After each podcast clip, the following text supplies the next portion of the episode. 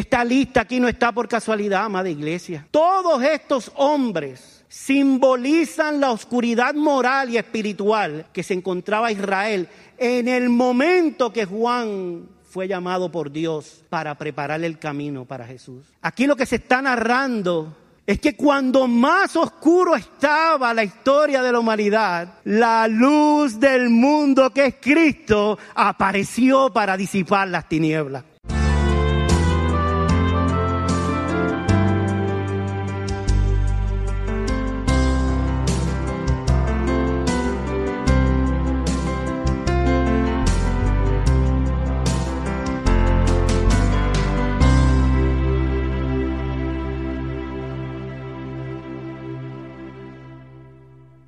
Hoy retornamos a la serie expositiva de predicación del Evangelio eh, de Lucas que hemos titulado Los ancianos, la verdad precisa.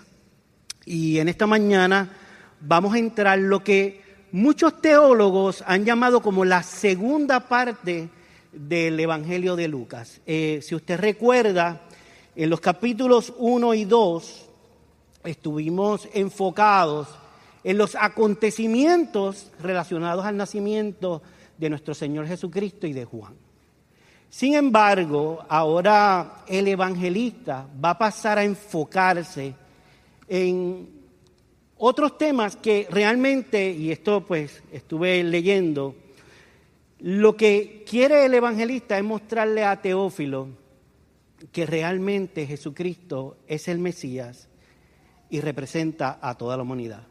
¿Y cómo lo hace? Bueno, en los capítulos 3 y un poquito de los versículos del capítulo 4, usted va a ver que el evangelista va a empezar a enseñarnos que realmente Jesucristo era el Mesías. Se lo está diciendo, ¿verdad? Originalmente a Teófilo y lo va a hacer de esta manera. Lo primero que hace es hablarnos de Juan el Bautista. Luego que habla de Juan el Bautista, él se va a enfocar en el bautismo de Jesús. Ahí en el bautismo de Jesús es donde el Espíritu Santo desciende y se oye la voz del cielo que dice, este es mi Hijo amado, en ti tengo complacencia. Así que él presenta a Juan como preparando el camino para el Mesías, luego habla del bautismo, usted va a ver, y si ¿verdad? le da una ojeada a lo que nos queda por delante, va a ver que luego va a traer la genealogía de Jesús y finalmente va a traer a Jesús venciendo la tentación sobre Satanás. Así que hoy vamos a estar enfocándonos en la figura de Juan el Bautista y es bien interesante porque Lucas, a diferencia de los otros evangelistas y de los otros evangelios sinópticos, que tienden a intercalar la historia de Juan a través de todo el texto, Lucas lo que hace o opta es por traer la mayor parte del ministerio de Juan en el capítulo 3. Esto tiene un propósito, amado, y es que una vez terminado de hablar de Juan el Bautista, Lucas se va a concentrar en la figura principal del Evangelio, que es quién? Nuestro Señor Jesucristo. Así que he titulado la predica de hoy, Juan el Bautista prepara el camino del Señor. Y me gustaría, iglesia amada, que me acompañara a leer Lucas capítulo 3 y vamos a estar considerando los versículos del 1 al 20. El evangelista la tituló Predicación de Juan el Bautista. Capítulo 3, versículos 1 al 20. Dice la palabra del Señor. En el año decimoquinto del imperio de Tiberio César, siendo gobernador de Judea Poncio Pilato y Herodes tetrarca de Galilea, y su hermano Felipe, tetrarca de Iturrea y de la provincia de Traconite, y Lisanias, tetrarca de Albilinia, y siendo sumos sacerdotes, Anás y Caifás, vino palabra de Dios a Juan, hijo de Zacarías, en el desierto. Y él fue por toda la región contigua al Jordán, predicando el bautismo del arrepentimiento para perdón de pecados, como está escrito en el libro de las palabras del profeta Isaías que dice, voz del que clama en el desierto, preparad el camino del Señor, enderezad sus sendas, todo valle se rellenará y se bajará todo el monte y collado, los caminos torcidos serán enderezados y los caminos ásperos allanados y verá toda carne la salvación de Dios. Y decía a las multitudes que salían para ser bautizadas por él, oh generación de víboras, ¿quién os enseñó a huir de la ira venidera? Haced pues frutos dignos de arrepentimiento y no comencéis a decir dentro de vosotros mismos, tenemos a Abraham por padre, porque os digo que Dios puede levantar hijos a Abraham aún de esas piedras. Y ya también el hacha está puesta a la raíz de los árboles. Por tanto, todo árbol que no da buen fruto se corta y se echa al fuego. Y la gente le preguntaba diciendo, entonces, ¿qué haremos? Y respondiendo les dijo, el que tiene dos túnicas, dé al que no tiene. Y el que tiene que comer, haga lo mismo. Vinieron también unos publicanos para ser bautizados y le dijeron, Maestro, ¿qué haremos? Y él le dijo, no exijáis más de lo que está ordenado. También le preguntaron unos soldados diciendo, ¿y nosotros qué haremos? Y le dijo, no hagáis extorsión a nadie, ni calumniéis, y contentaos con vuestro salario. Como el pueblo estaba en expectativa preguntándose, todos en sus corazones si acaso Juan sería el Cristo, respondió Juan diciendo a todos, yo a la verdad os bautizo en agua, pero viene uno más poderoso que yo, de quien no soy digno de desatar la correa de su calzado. Él los bautizará en Espíritu Santo y fuego. Su aventador está en su mano y limpiará su era y recogerá el trigo en su granero y quemará la paja en fuego que nunca se apagará. Con estas y otras muchas exhortaciones anunciaba las buenas nuevas al pueblo. Entonces Herodes el tretarca, siendo reprendido por Juan a causa de Herodías, mujer de Felipe su hermano, y de todas las maldades que Herodes había hecho, sobre todas ellas añadió además esta encerró a Juan en la cárcel. Me gustaría comenzar la exposición de este mensaje en esta mañana haciendo referencia a un hecho histórico que ciertamente marcó eh, la iglesia protestante en los Estados Unidos.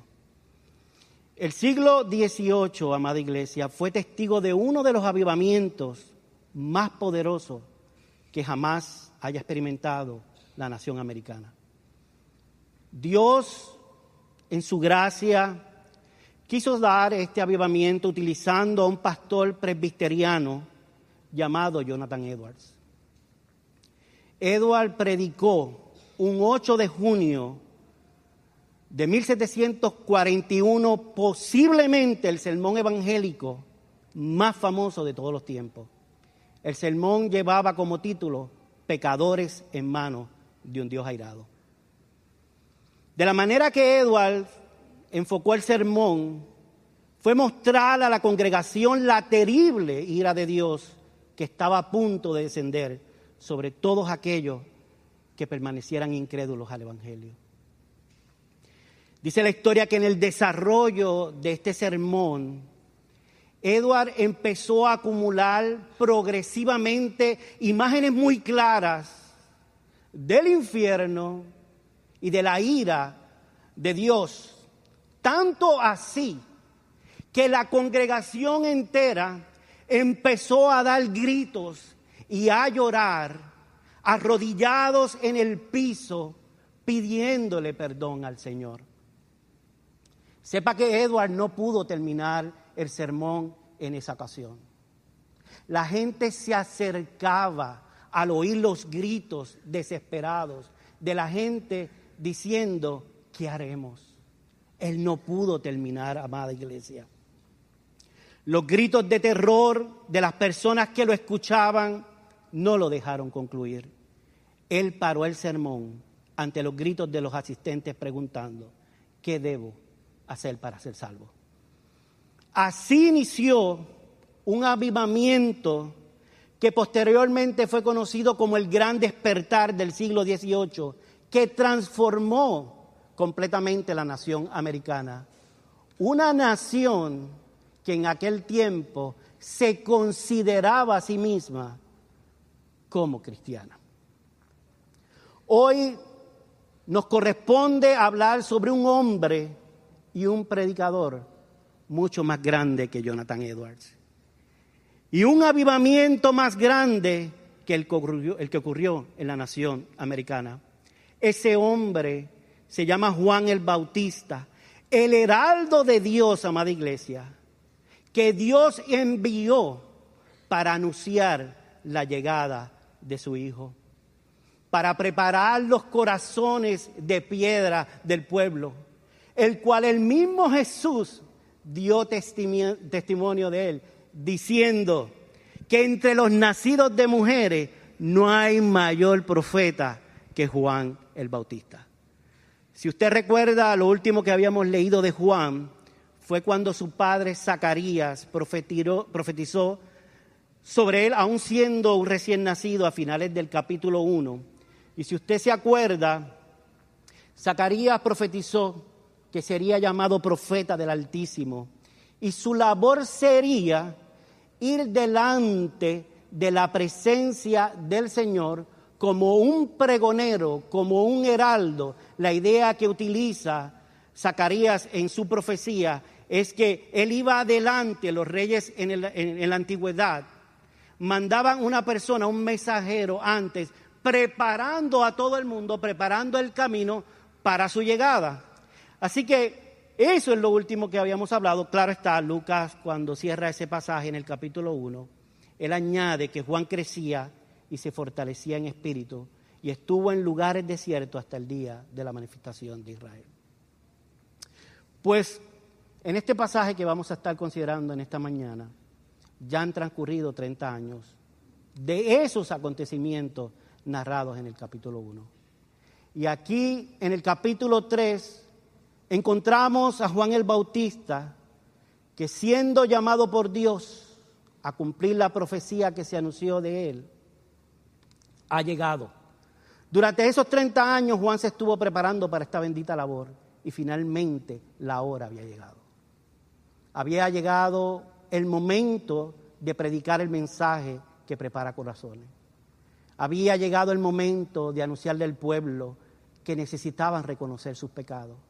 Había llegado la hora de anunciar y preparar el camino del que ha de venir.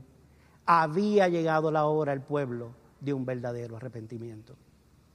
El capítulo 3, que vamos a estar examinando en esta mañana, registra una de las predicaciones quizás más confrontadoras que se han escuchado en este planeta y una advertencia seria para todos aquellos que no procedieran a arrepentimiento. El mensaje fue claro y vívido, con unas imágenes fuertes. Juan le dijo, haced pues frutos dignos de arrepentimiento. ¿Por qué? Porque el hacha está puesta en la raíz de los árboles. Y el árbol que se encuentre que no da fruto será cortado y se echará al fuego. Este mensaje provocó que muchos, como en la ocasión de cuando Jonathan Edwards predicó su famoso sermón hace 300 años, corrieran y preguntaran, ¿qué debemos hacer? Juan, como fiel mensajero, ¿qué hizo? Apuntó a Cristo. Le dijo que se arrepintieran y cambiaran su manera de vivir pero más importante, que había uno más grande que él, que iba a venir a bautizarle con Espíritu Santo y fuego. El único que realmente cambia los corazones. Así que cuando el pueblo le preguntó a Juan si él era el Cristo, él contestó con la buena noticia. Yo a la verdad os bautizo en agua, pero viene uno más poderoso que yo, de quien no soy digno de desatar la correa de su calzado. Él lo bautizará con Espíritu Santo y fuego. En otras palabras, yo los estoy bautizando para arrepentimiento, pero el que viene después de mí es el único que realmente puede cambiar los corazones. Juan termina la respuesta con una ilustración extremadamente impresionante, amado, y aterradora a la vez, la cual está tan vigente como el primer día que se dio. Él le dice, su aventador está en su mano. Cuando se iba a cegar, se recogía el trigo y estaba el fruto, pero también estaba la paja. Y los recipientes originales de este mensaje tenían muy claro lo que Juan le estaba queriendo decir. Él está separando lo que es bueno y lo que es malo. Su aventador está en su mano y él va a limpiar la era. Va a recoger el trigo, pero la paja será echada al fuego y concluye un fuego que jamás se apagará. Punto número uno, el llamado de Juan el Bautista, y vamos a estar viendo los versículos del 1 al 6. Déjame otra vez leerlo para, para repasar un poco. Dice que en el año decimoquinto del imperio Tiberio César, siendo gobernador de Judea Poncio Pilato y Herodes Tetalca de Galilea y su hermano Felipe, Tetalca de Iturea y de la provincia de Tacronite, y Lisania tetralca de Albilinia, y siendo sumos sacerdotes Anás y Caifás, vino palabra de Dios a Juan, hijo de Zacarías, en el desierto. Así que cuando se inicia el capítulo 3, han pasado 18 años desde el último acontecimiento o el último hecho histórico narrado por Lucas, que fue, si usted se acuerda, la historia de Jesús a los 12 años en el templo. Los ministerios públicos de Juan y de Jesús están justo por comenzar. Después de 30 años, Juan y Jesús prácticamente en este periodo habían estado en silencio. La palabra dice, ¿verdad? Lucas nos narra que Juan había estado en el desierto y Jesús, como vimos en el capítulo pasado, había estado en Nazaret y dice Lucas, sujeto a sus padres. Cuando sube el telón en los ministerios de Juan y Jesús, Israel estaba sumido en una profunda oscuridad. Juan comenzó su ministerio en un escenario extremadamente complejo, tanto políticamente como religiosamente. Israel políticamente era simplemente una aldea olvidada del imperio romano y religiosamente Israel estaba bajo el yugo de una religión legalista e hipócrita dominada por líderes corruptos y malvados. Así que Lucas, cuando abre este capítulo 3, mencionando algunos nombres de gobernantes y líderes religiosos, lo que hace es situar a Juan el Bautista en la historia. Está diciéndole a Teófilo, mira, esto es real. Esto no es un cuento de hadas. Lucas le está documentando, o está documentando para Teófilo, la verdad precisa. Así que Lucas lo que hace es comenzar con el personaje más lejano, que sería Tiberio César, emperador del Imperio Romano, y poco a poco se va a ir desplazando hasta el más cercano a Juan, que eran los sumos sacerdotes Anás y Caifás. Y cuando leemos un pasaje como este, la realidad es que es un pasaje simple. Yo pude haber leído este mensaje y despedirlos y todos nosotros entendimos lo que nos quiere decir Lucas en este pasaje. Pero al verlo simple, podemos perder la intención original de Lucas cuando le escribió a Teófilo. Y también podemos perder verdades importantes que nos aplican a nosotros hoy. Así que esto no es una lista cualquiera. Cuando usted la examina, usted dice, bueno, ¿qué hay aquí? Una lista de algunos gobernantes. No, amada iglesia.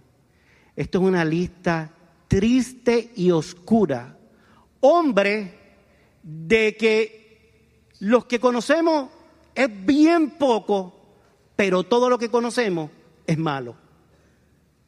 Esa lista contiene nombres que no son relevantes, eh, no conocemos mucho de ellos, pero lo poquito que nosotros podemos investigar de cada uno de esos hombres es malo.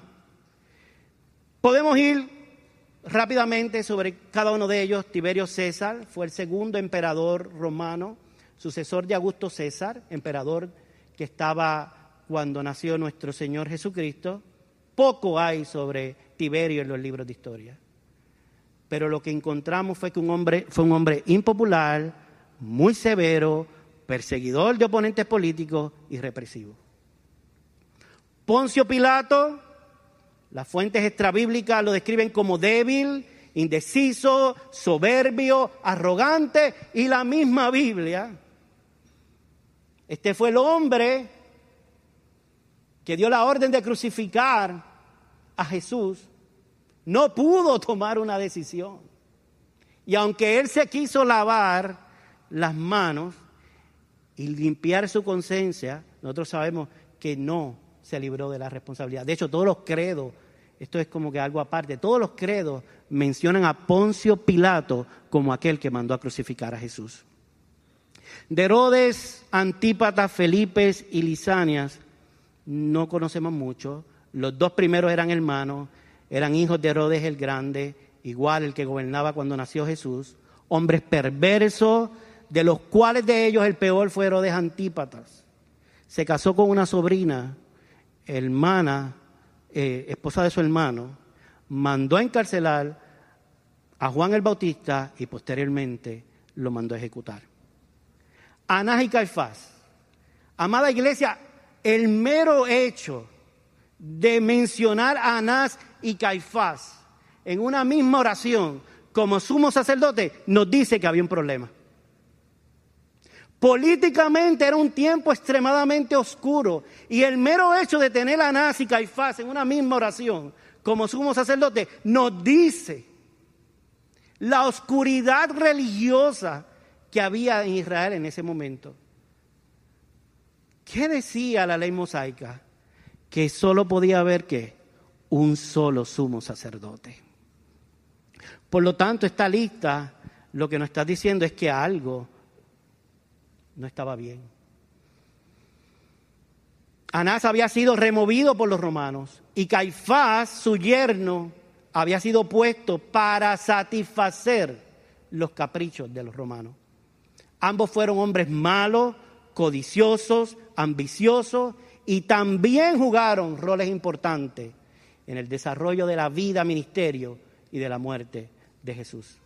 Así que Lucas, cuando escribe sobre el escenario histórico a Teófilo, lo está haciendo para que éste entendiera en qué marco y circunstancias históricas se desarrolló el ministerio de Juan el Bautista y de Jesús. El mundo estaba gobernado por hombres malvados, crueles y despiadados, y líderes religiosos corruptos, ambiciosos y perversos. ¿Les recuerda algo a ustedes, amados? Esta lista aquí no está por casualidad, amada iglesia. Todos estos hombres simbolizan la oscuridad moral y espiritual que se encontraba Israel en el momento que Juan fue llamado por Dios para preparar el camino para Jesús. Israel estaba sumida en una profunda oscuridad. Piensen esto, amada iglesia, piénselo por un momento.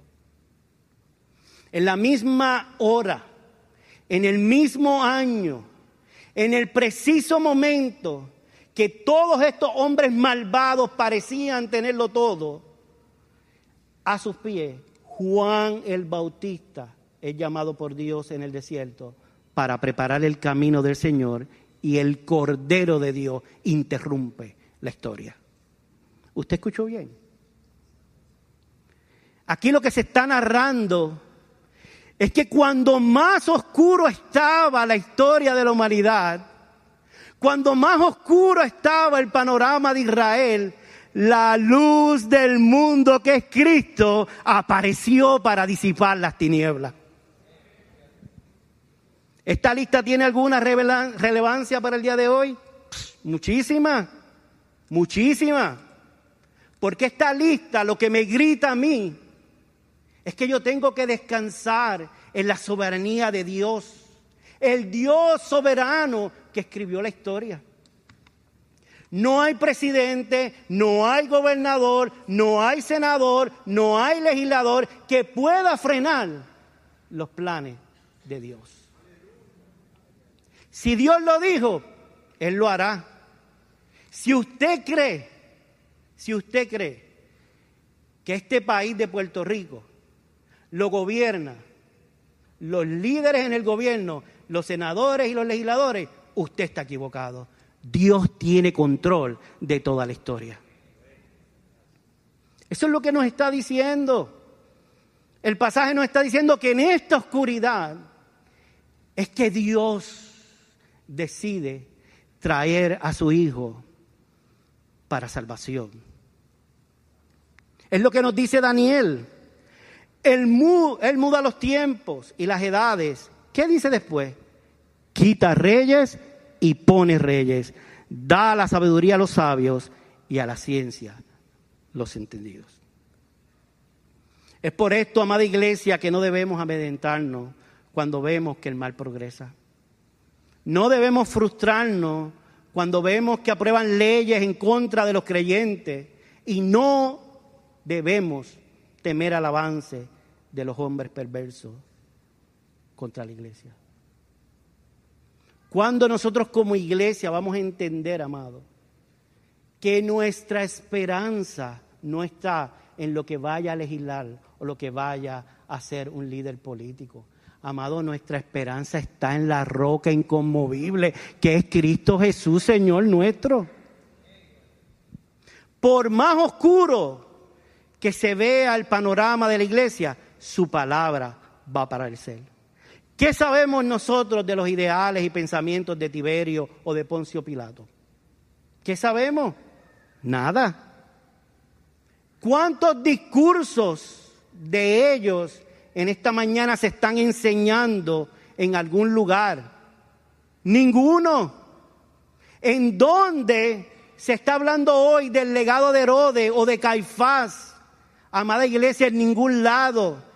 ¿Quién de estos listas, estos hombres que están listados aquí, ha prevalecido hasta el día de hoy? Ninguno. Es la palabra de Dios la que permanece para siempre.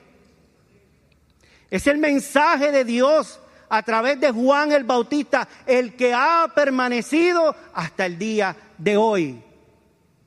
El apóstol Pedro lo describe bien en su primera epístola. Toda carne es como hierba y toda gloria del hombre como flor de la hierba. La hierba se seca y la flor se cae, mas la palabra del Señor permanece para siempre. Yo nací en una familia, amado, donde por un gran tiempo mi abuelo era la, voz principal, ¿verdad? Era el, que me crió. Y era una persona, eran los tiempos donde habían dos líderes políticos. Estaba uno que le decían el gallito y el otro era el caballo, ¿verdad? Y yo recuerdo las discusiones que habían en el hogar discusiones sanas por causa de los políticos. Y mi abuelo me enseñó muchas cosas. Recuerdo haber ido a una caseta de estas de votar y él meterme conmigo y enseñarme dónde yo cuando fuera grande iba a poner la cruz. Tristemente hoy no voto de la manera que él me enseñó. ¿Por qué? Porque estos políticos ya no son relevantes en la historia de Puerto Rico ya pasó. Sin embargo, mi abuelo sí hizo una cosa. Me llevó todos los domingos a la iglesia. Y la palabra del Señor es la que permanece para siempre. ¿Significa eso que tenemos que desatar, desentendernos, debí decir, de nuestra función como iglesia a causa de los tiempos? Amados, en ninguna manera. La iglesia es columna y baluarte de la verdad. Por lo tanto, tenemos que seguir predicando el Evangelio, tenemos que seguir señalando el pecado de nuestro gobernante, tenemos que seguir desenmascarando a los falsos profetas y líderes religiosos, pero entendamos que Dios está en control y Él va a actuar finalmente de acuerdo a su perfecta y soberana voluntad. Así que en medio de este panorama oscuro, Dios llama a Juan el Bautista. Juan el Bautista fue un hombre extraordinario y raro, es la realidad. Él vivía en un ambiente hostil, él vivía en el desierto, comía langosta, saltamonte, no langosta. Si hubiera comido langosta no era tan raro, pero eran saltamontes. Y miel silvestre. Y es allí, es allí donde el Señor viene a Juan diciéndole que había llegado el momento de abandonar el desierto. Tenía que preparar el camino para la venida del Mesías. Su ministerio en la región del Jordán pretende preparar al pueblo para la llegada de la salvación de Dios, creando corazones abiertos para que pudieran responder positivamente a la venida del Mesías. ¿Y cómo lo hace? Bueno, lo hace predicando el bautismo de arrepentimiento para perdón de pecado. Y ese rito de Juan no tiene precedente en la historia de Israel. De hecho, para los fariseos y para los líderes religiosos, eso era un insulto. Lo que estaba haciendo Juan era comparándolos con un bautismo que sí existía, que era el bautismo de los gentiles, un ritual de purificación que los judíos imponían a los gentiles que querían convertirse al judaísmo. Si los gentiles querían convertirse, tenían que ser circuncidados y parte de ese rito era que tenían que bautizarse o tomar un baño como símbolo de purificación. Así que lo que Juan le está diciendo era una ofensa, era un insulto para los religiosos de la época. Y vale la pena, y aunque no tengo el tiempo para profundizar en ello, el bautismo de Juan no es el bautismo de Jesús, no es el mismo bautismo que Jesús instituyó como ordenanza. Este bautismo es un bautismo preparatorio, aunque podemos encontrar muchas similitudes entre el bautismo de Juan y el bautismo de Jesús, la realidad es que no son idénticos. Este bautismo se le da a los judíos porque Dios le está diciendo, tienen que cambiar, el reino de Dios está cerca, el Mesías está por aparecer, la salvación está cerca y ustedes no están listos. El bautismo de arrepentimiento básicamente es diciéndole a ellos, tienen que cambiar de dirección. Están caminando hacia el lugar equivocado. Así que Lucas va a hacer dos cosas muy importantes en esta porción. Número uno, establece de plano que quien llamó a Juan fue Dios. Él le dice, Dios, vino palabra de Dios a Juan que estaba en el desierto. Y lo segundo que hace, que by the way es único en los evangelios, es que en cierta manera es único, porque él conecta a Juan el Bautista con las palabras del profeta Isaías.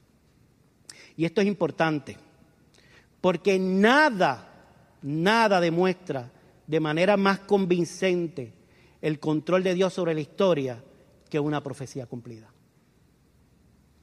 Así que lo que Juan le está diciendo a Teófilo es que en medio de la oscuridad de los tiempos, Dios llama a Juan a preparar los corazones del pueblo para recibir el Salvador tal como lo había profetizado Isaías 700 años antes del nacimiento de Juan. Eso es importante. Conectar a Juan con Isaías era importante porque, porque Lucas quiere demostrarle a Teófilo que Cristo es el verdadero Mesías. Porque si Cristo era el Mesías, tenía que haber sido precedido por un profeta cuya misión era preparar los corazones del pueblo. Y Juan cumplió en perfección la profecía de Isaías. Si la examinamos y vamos y me acompañan a Isaías 40, versículos 3 al 5, la profecía dice así, voz que clama en el desierto. Y ya de entrada, amado, la profecía se cumplió perfectamente en Juan el Bautista. Para Teófilo eso quedaba extremadamente claro. Está hablando ahí de Juan.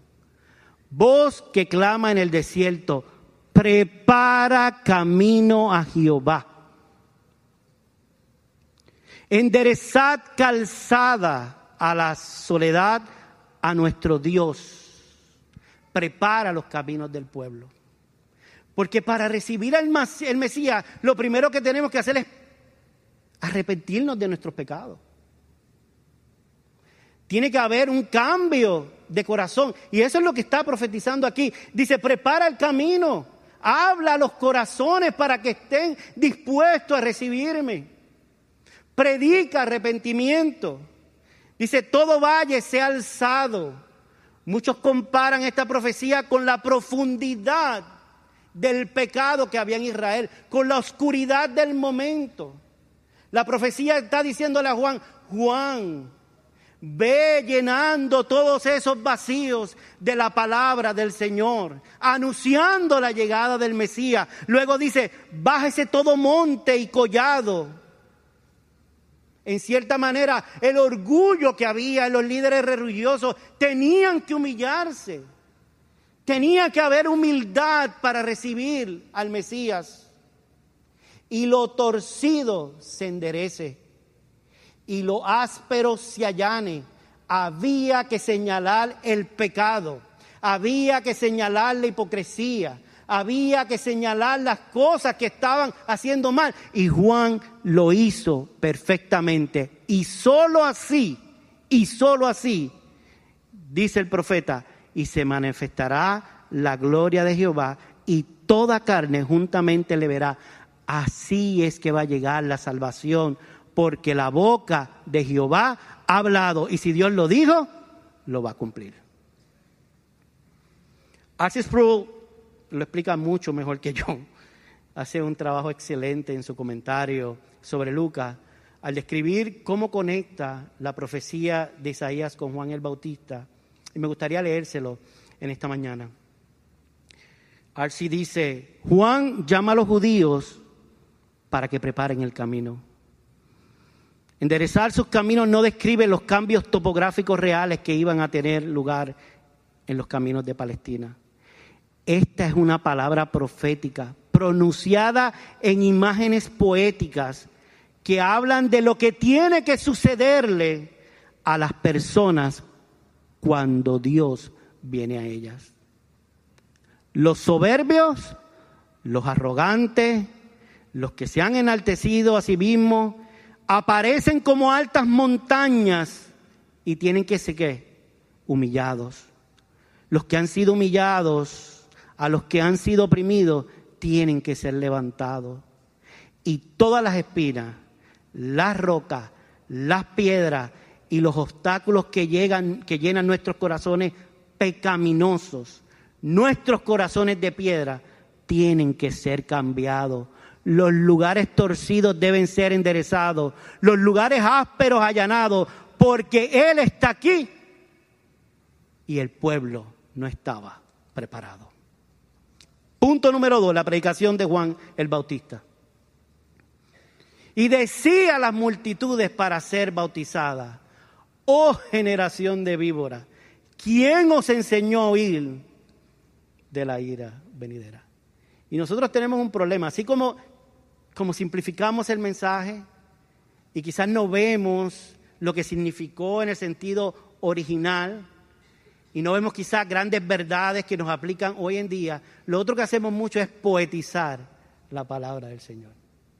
Y cuando tú lees esto, tú dices, ah, mira qué bien, Oh generación de víbora, ¿quién, quién los enseñó a huir de la ira venidera? Amado, vamos a imaginarnos por un momento a miles de personas, porque dice multitud, ¿verdad? Reunidas en el río Jordán, tratando de someterse al bautismo de este nuevo profeta. Aquí hay personas de todos los ámbitos en la vida. Gente común, recaudadores de impuestos, los soldados romanos, e inclusive están los líderes religiosos de la época que estaban en contra de Juan. Y Juan comienza su mensaje diciendo, ustedes son una raza de víboras. Y están tratando de vivir. ¿Quién los enseñó a ir de la ira venidera? Literalmente es como si yo en mi introducción, en vez de hablar de Jonathan Edward, hubiera hecho, hecho algo así como que, hola, serpientes venenosas, qué bien, están aquí en la iglesia, lavando sus conciencias, porque saben que la ira del Señor está cerca. Eso es lo que está haciendo Juan. Esto no es un poema, esto es una confrontación directa al pecado que había en el pueblo de Israel en ese momento. Está diciendo, ustedes son un chorro de, de serpiente venenosa. Y están aquí aparentando. Grité, pero eso no es para ustedes, ¿verdad?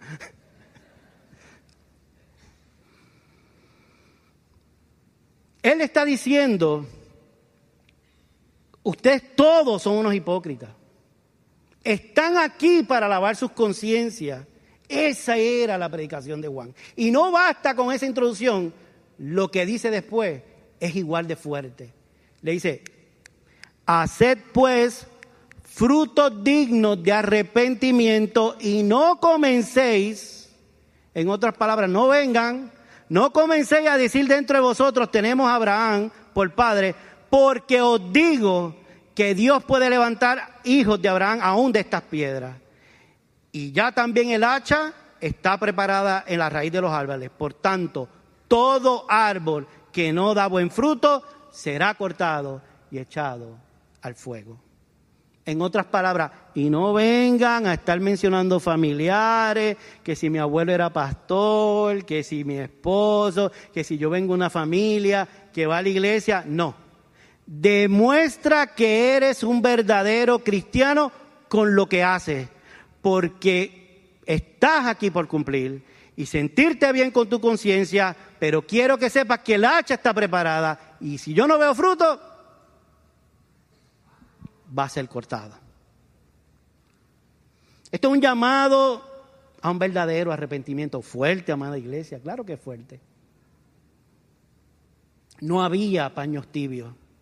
Una predicación extremadamente relevante para los líderes religiosos de la época que vivían una vida de hipocresía, pero sigue siendo relevante en el día de hoy. La verdad, amada iglesia, hay que predicarla en amor, pero claramente sin paño tibio. Ray Comfort tiene un libro que se llama Dios tiene un plan maravilloso para tu vida. Si no lo ha leído, le invito a que lo lea. Y en las páginas de ese libro, algo que a mí siempre me ha impresionado es que él dice que en Estados Unidos hay miles y miles y miles de falsos cristianos. Las estadísticas son sorprendentes. Él habla que él recopiló información de estos mega ministerios y se dedicó a llamar a las personas que habían llamado la famosa tarjetita. ¿Y qué descubrió? Que ellos decían que era cristiano, pero fallaban en preguntas simples de cómo vivían su día a día. Y uno de los problemas más grandes de traer falsos creyentes es que los altares o en las plataformas muchas veces se da un énfasis a un Dios cultural, aunque todo es amor y evitan palabras que están en la Biblia como el infierno, Se le da la buena noticia, pero para entender la buena noticia hay que dar la mala noticia.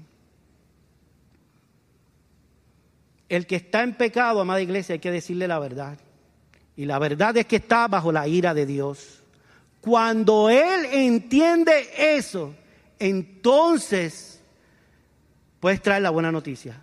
Y es que hay un camino para alcanzar la salvación. Tú puedes librarte de la ira que vendrá. Y ese camino es Cristo, nuestro Señor Jesucristo. Es apropiado entonces distinguir, porque eso es lo que está haciendo Juan aquí, entre dos tipos de arrepentimiento. Está el arrepentimiento real, el que trae convicción a tu vida de pecado, el que el salmista David describe en el Salmo 51, donde allí derramó todo su dolor hasta Dios, el dolor por su pecado fue genuino y fue profundo y pidió perdón. Pero hay un falso arrepentimiento o remordimiento que es el mismo que siente un niño cuando usted lo coge con la mano en el paquete de dulce y le dice, tú, que yo te dije que no podías comer dulce. ¿Qué va a hacer el niño?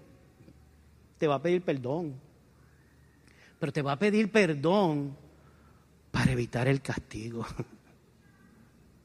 Entonces, Juan está tratando de distinguir diciendo, hey, hey, hey, hey, hey, no se confundan.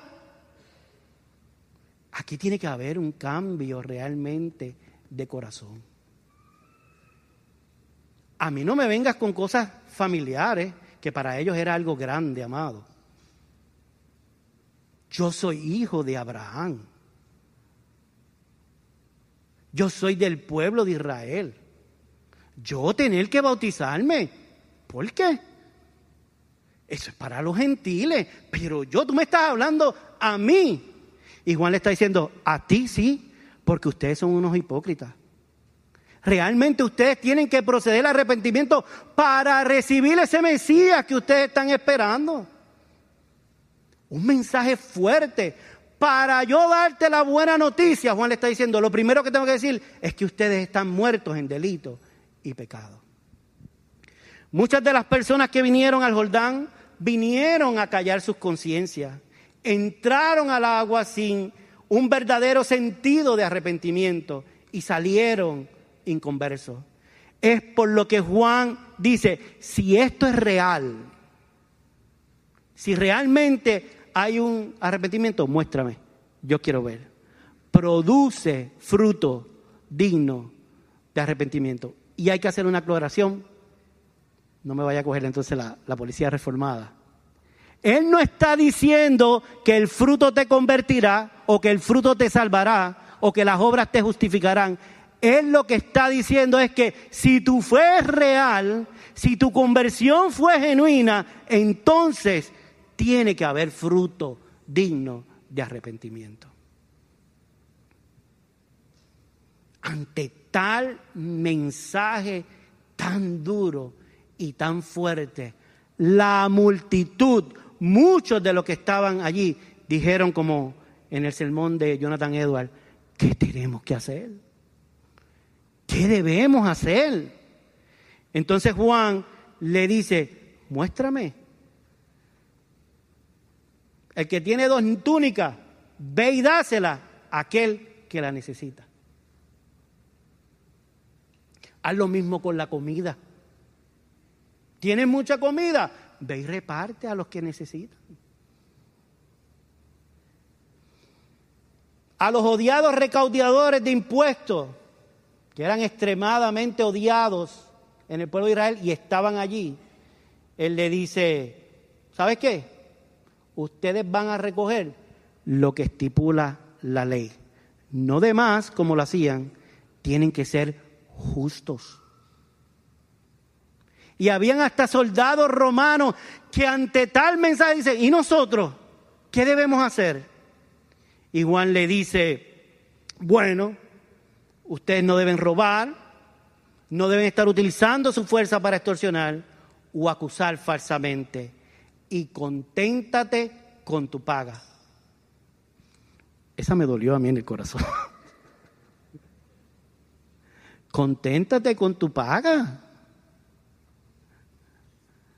No estés buscando más allá.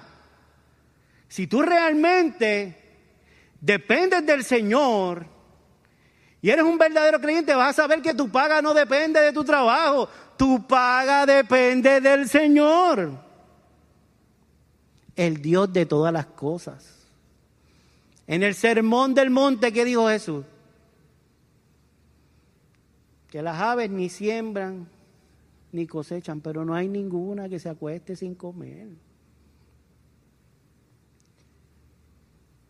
Y Salomón, con toda la opulencia y con toda la riqueza que tuvo, no se ha podido vestir más hermoso que un lirio del campo. ¿Y nosotros qué?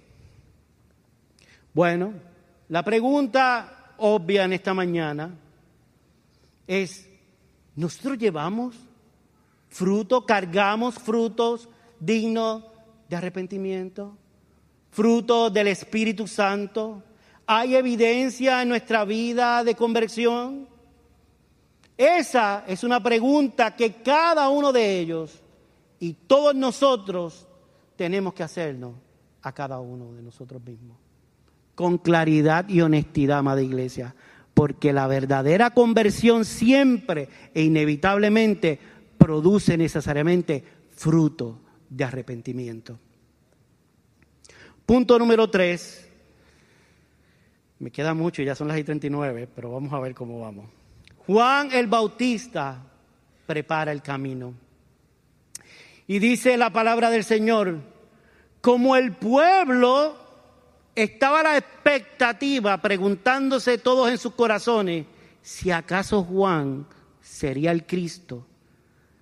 Juan respondiéndole diciendo, le dice, yo a la verdad os bautizo en agua, pero viene uno más poderoso que yo, de quien no soy digno de desatar la correa de su calzado.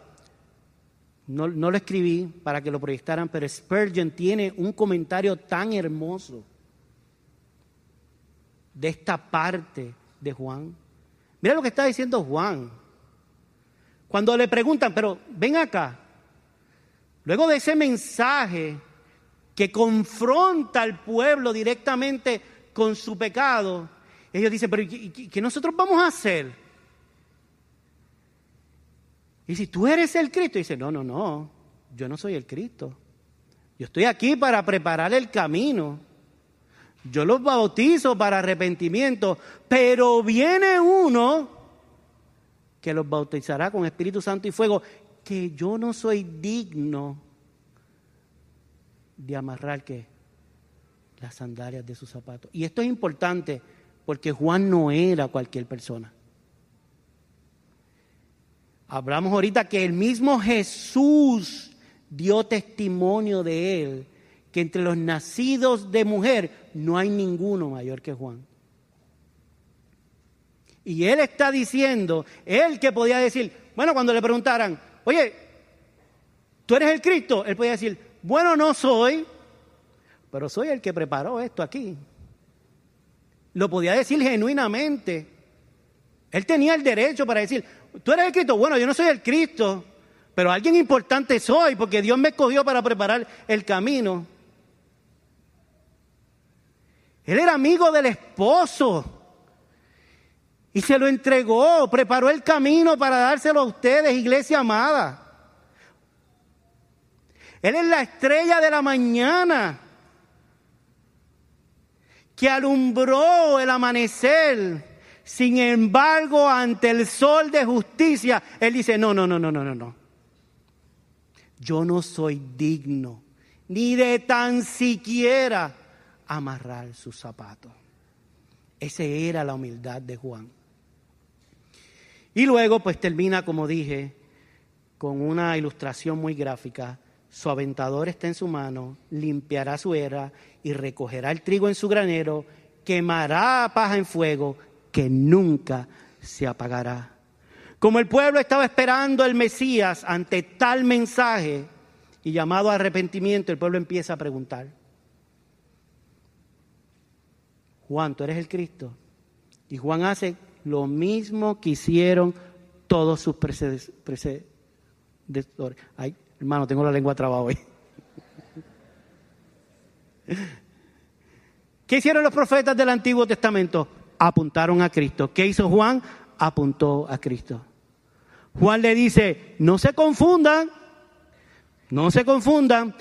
Cristo es el único que puede transformar nuestros corazones. Ningún bautismo, asistencia a una iglesia, pasado cristiano de nuestra familia puede sustituir el hecho de que nos volvamos a Jesús con una clara conciencia de quién es Él, el que perdona nuestros pecados.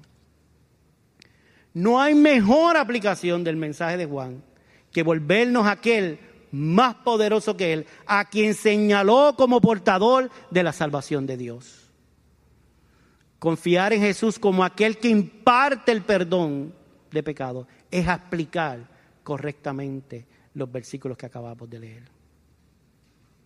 Porque Jesús es mayor, mucho mayor que cualquier profeta. Él es la segunda persona de la Trinidad. Dios hecho carne, amada iglesia, 100% hombre, 100% Dios. Vivió una vida sin pecado, murió en la cruz del Calvario, resucitó al tercer día, ascendió a los cielos y hey, va a volver otra vez a buscar su pueblo. Él apuntó a Cristo.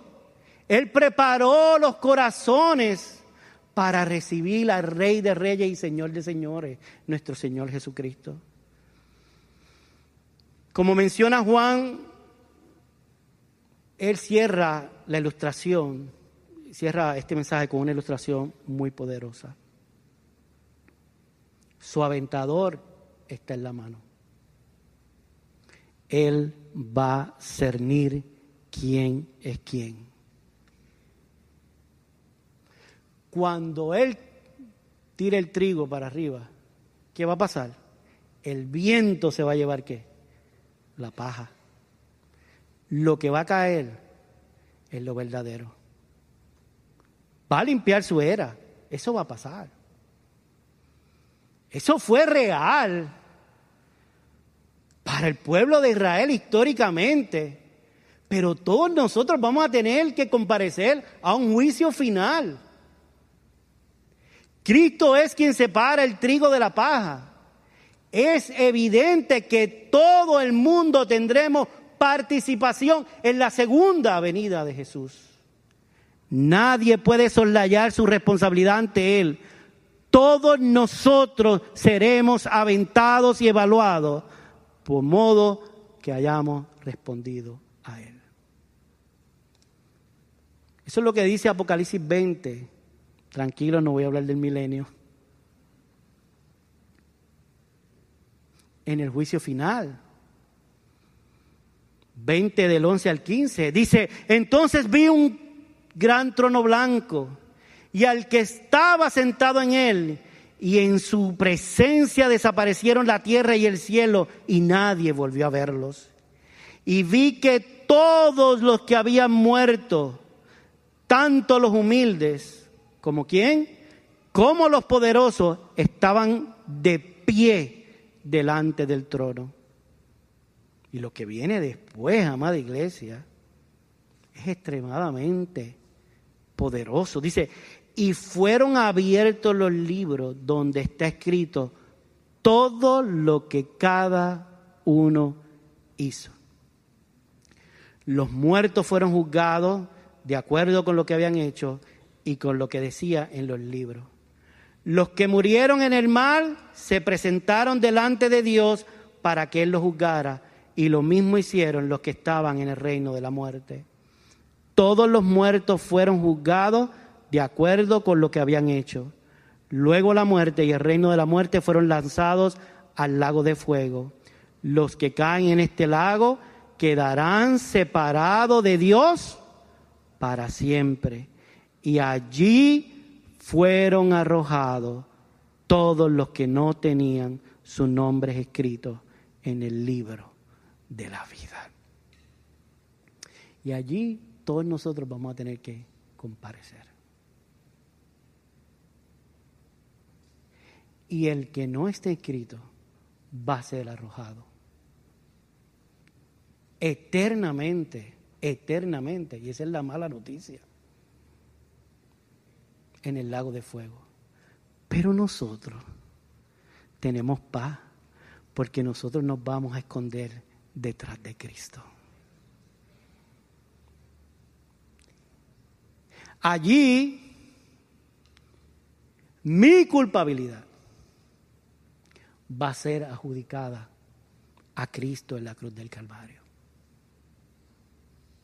Pero todos vamos a tener que comparecer.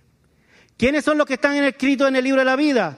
Jesús no salva, amada iglesia, a personas perfectas, sino a personas que han sido perdonadas. Gente cuyo pecado adquiere muchas formas, de diferentes maneras. Todos pecamos de diferentes maneras, pero hemos recibido un mismo perdón ofrecido por la grandeza del dador. Advertir sobre el juicio sin proclamar el Evangelio es tan desequilibrado como predicar el Evangelio sin transmitir la idea de culpabilidad que viene con el pecado. El mensaje de la iglesia ha de mantener el equilibrio entre el pecado y el perdón. Pero no podemos irnos para ninguno de los dos lados. Ese es el error de muchas de las iglesias modernas hoy en día. Todo se va en humanismo, en que tú puedes. Claro que salen contentos, claro que salen alegres, pero si tú estás en una de esas iglesias, pregúntate si realmente te están predicando el Evangelio. Porque el verdadero Evangelio te va a confrontar con tu pecado y eso va a causar que tú salgas corriendo a los pies del Salvador. El puente que cruza la cima del pecado es el reconocimiento de que con el arrepentimiento viene el perdón voy a tener que terminar, amada iglesia, um, pero no quisiera dejar pasar los últimos versículos porque son de gran importancia. Dice que entonces Herodes el tetrarca, siendo reprendido por Juan a causa de Herodias, mujer de Felipe su hermano, y de todas las maldades que Herodes había hecho, sobre todas ellas añadió una más. Y fue que encerró a Juan en la cárcel. Y es que a veces los poderosos se sienten que son inmunes a la responsabilidad que tienen con Dios. Y pueden desarrollar un falso sentido de independencia. Por lo tanto, Juan no solo confronta el pecado del pueblo, sino que va directamente al gobernador y le dice, tú estás mal. Porque tú sabes que la mujer que tú tienes en el palacio es la esposa de tu hermano. Y aún más, es tu sobrina. Él confrontó directamente. La reprensión de Juan indica que aunque él no puede forzar el arrepentimiento de Herodes, él es responsable ante Dios de su conducta. Por lo tanto, nosotros tenemos también que ser heraldos del Evangelio y señalar cuando los gobernantes hacen cosas que no están mal, que están mal. La respuesta de Herodes nos ofrece otra lección también. A veces los pecadores responden con hostilidad cuando el pecado se le llama por su nombre. ¿O usted cree que lo van a recibir con bombas y platillos? El negarte a participar en una actividad del trabajo que no va acorde con lo que tú crees, posiblemente, seamos honestos, te va a causar consecuencias. Va a haber consecuencias. Yo lo he experimentado así. Ir en contra de años y años y años en tu familia y tú decir, no, no, hasta aquí, hasta aquí. Los hijos míos no van a participar de eso que mi familia siempre ha estado haciendo. Porque nosotros somos creyentes. Te va a costar con tu familia. El no participar en cosas o señalar cosas que están mal en tu comunidad, posiblemente te va a costar, te van a aislar, te van a dar de codo, pero lo tenemos que hacer, es una responsabilidad. Eso fue lo que hizo Juan. No solo le costó la cárcel la amada iglesia, sino que le costó la muerte eventualmente. La fidelidad de Juan nos lleva a una última observación. Hacer la voluntad de Dios muchas veces no va a ser popular. De hecho, puede implicar un riesgo personal. Pero Juan habló y enfrentó las consecuencias de su posición pública a nivel que le costó la muerte. La iglesia de nuestro tiempo tiene que hacer lo mismo, cueste lo que le cueste. Aplicación final. Quizás si usted ha llegado aquí y ha escuchado el Evangelio y te lo han explicado mal o lo has entendido mal, van a decir, pero mira, este pastor vino hoy a estar dando fuerte. Pero yo te quiero decir que lo que han hecho ellos es lo que ha estado mal. Basta, basta tú sentarte en una oficina cuando visitas a un médico. ¿Eres creyente? Sí, yo soy creyente. Sí, yo soy creyente. Sí, como dice la Biblia, al que madruga Dios lo ayuda. Haz el bien. Yo soy de los que creo, yo soy cristiano. Yo soy de los que creo, haz el bien sin mirar a quién. Haz contigo, haz con los demás lo que quieras que hagan contigo. Y yo en mi mente, bueno, esto, esto es lo que está diciendo son dichos. Eso nada tiene que ver con el Evangelio. El verdadero Evangelio te explica que no hay justo ni tan siquiera uno que por cuanto todos pecaron están destituidos de la gloria de Dios, que aquellos que están en delitos y pecados son víboras, hijos de perdición, que están bajo la ira de Dios y que su destino final es el infierno eterno, porque esa es la mala noticia. Ah, pero hay una buena noticia. Y es que Dios en su infinita misericordia se hizo hombre, habitó entre nosotros, se encarnó, vivió obedientemente y allí en la cruz del Calvario clavó el acta que nos era contraria. ¿Quieres ser salvo de la ira de Dios? Arrepiéntete de tus pecados y corre hacia la cruz, donde hallarás perpetuo socorro y oportuno auxilio. Solo cuando Cristo está en nuestro corazón podemos comenzar, podemos comenzar a vivir una vida justa, limpia y ordenada, que bendice a muchos, no perfecta, no por nuestra fuerza, porque todo lo que hacemos lo que demuestra es que Dios sigue siendo Dios y si algo bueno sale de nosotros, va a ser por su misericordia y para su gloria. La palabra de Dios proclama que la historia del hombre se acabará. Y Dios hará diferencia entre aquel que se humilló ante Él y se sometió a su perfecta voluntad y aquel que despreció al Creador del universo. Llegará el día, amado. Así como que en medio de esa oscuridad nació el Salvador Jesucristo va a regresar por segunda vez como lo prometió. Y los que han sido lavados con la sangre del Cordero y santificados con el lavamiento en las aguas por el Espíritu, serán transformados a una experiencia de vida gloriosa y eterna. Pero los que hayan rechazado este mensaje que Dios proclamó en su Hijo Jesús, serán enviados al castigo eterno del fuego que no se apaga. No nos gusta este mensaje de diferenciación, de exclusividad, pero es bíblico, es final y es firme. Ese fue el mensaje de Juan. el mensaje que prepara los corazones para recibir a Cristo. Al Dios justo y eterno sea la gloria por los siglos de los siglos. Amén.